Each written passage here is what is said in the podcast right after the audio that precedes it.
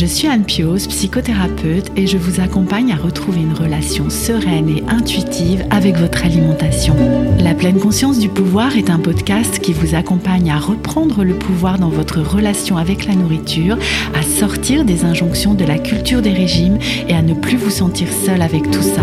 Dans ce podcast, je partage des outils, des réflexions. Je vous parle aussi de pleine conscience et d'introduire dans votre quotidien plus d'observation de votre propre fonctionnement. Je vous propose également des témoignages de femmes et d'hommes qui vivent ou ont vécu un trouble du comportement alimentaire ou une relation compliquée avec leur alimentation. Leurs témoignages vous permettront, je l'espère, de réaliser que nous sommes nombreux à nous retrouver pris au piège de cette relation toxique. Je vous laisse avec l'épisode du jour. Bienvenue dans l'épisode 57 bis du podcast La pleine conscience du pouvoir. Pourquoi 57 bis? Parce que finalement, bah, ce n'est pas un vrai épisode que je vous propose aujourd'hui. Pas vraiment un faux non plus. Mais alors, qu'est-ce que c'est que cet épisode? C'est un épisode annonce. Annonce de quoi? Eh bien de la pause estivale du podcast. Et là, vous allez me demander, mais Anne, pourquoi faire un épisode, non-épisode juste pour ça? Eh bien, pour faire une annonce officielle et pour que vous ne soyez pas surpris de mon absence ici durant les prochaines semaines. Car en effet, le prochain épisode, donc le numéro 58, arrivera après notre retour de congé le mardi 23 août 2022 et il vous offrira un nouveau témoignage. La semaine dernière, avec l'épisode 57, nous avons pu conclure cette saison du podcast avec Sophia Desblés et un thème finalement bien choisi pour clôturer cette année scolaire, le déboulonnage de quelques idées reçues à propos de la thérapie d'alimentation intuitive. 57 épisodes déjà depuis mars 2021 et la naissance du podcast et toujours pour le moment l'envie de poursuivre cette aventure. Cette envie vient en grande partie des retours que vous nous faites. L'aide que le podcast La pleine conscience du pouvoir vous apporte me réjouit à chaque message reçu. Comme je vous le dis parfois, ces retours sont notre carburant. Nous sommes quatre personnes à travailler sur l'élaboration de ces épisodes. Pour ma part, je m'occupe de la préparation, de l'écriture et l'enregistrement des épisodes, ainsi que de prendre contact avec les témoins et les invités du podcast. Pascal, mon conjoint, s'occupe des montages, mixages et de la qualité sonore, un gros boulot. Cathy, rédactrice web, s'occupe de la retranscription de tous les épisodes dont vous trouvez la version écrite sur le blog. Elle optimise également les textes afin que vos recherches sur Google puissent aboutir sur nos contenus et soutenir de plus en plus de personnes. Juliette, graphiste, s'occupe de tous les visuels des articles sur le blog ainsi que de l'identité visuelle de mes comptes Instagram et Facebook. Sans leur précieuse collaboration, ce travail sur le podcast ne pourrait pas se poursuivre et où les épisodes seraient bien moins nombreux. Depuis septembre 2021 et l'épisode 22, vous avez pu entendre les témoignages suivants.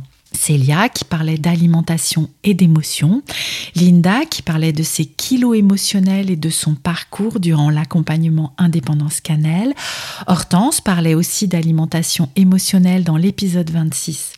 Alix dans le 28 témoigne de son parcours de guérison de l'anorexie, Mathilde de son rapport au sport dans l'épisode 30, puis vient un nouveau parcours de guérison de l'anorexie avec Caroline dans l'épisode 32. Dans le 34, Elodie explique comment l'art-thérapie l'a accompagnée pour sortir de l'anorexie. Clémence témoigne de l'anorexie de l'adolescence dans l'épisode 36. Alizé nous apporte un témoignage sur la boulimie et l'hyperphagie dans l'épisode 38. Avant Caroline dans le 40 et un nouveau témoignage autour de la guérison de l'anorexie. Dans l'épisode 42, Julie témoigne de son errance avec la grossophobie médicale. Eliette raconte son cheminement avec la boulimie dans l'épisode 44, de même que Marina dans le 46. Avec Marjorie, nous avons parlé de l'hyperphagie de nouveau dans l'épisode 48 et pour le 50, nous avons eu la chance d'entendre Ludovic, premier homme à venir témoigner dans la pleine conscience du pouvoir en nous parlant de son parcours avec l'hyperphagie.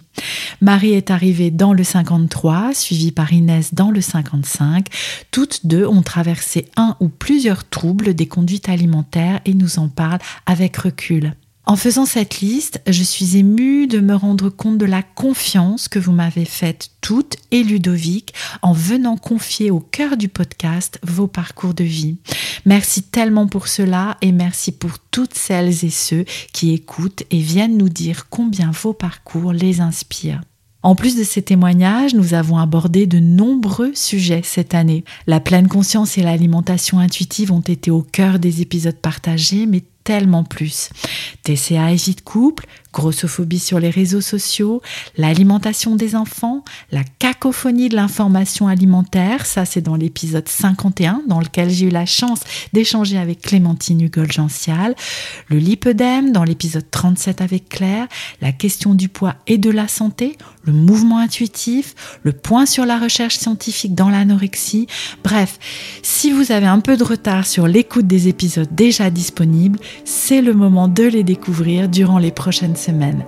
N'hésitez pas même pendant la pause du podcast à me faire des retours en laissant un avis sur votre plateforme, un commentaire sur le blog ou en m'envoyant un message privé sur Instagram. J'y réponds toujours avec grand plaisir, même si je mettrai peut-être un peu plus de temps pendant cette période de congé.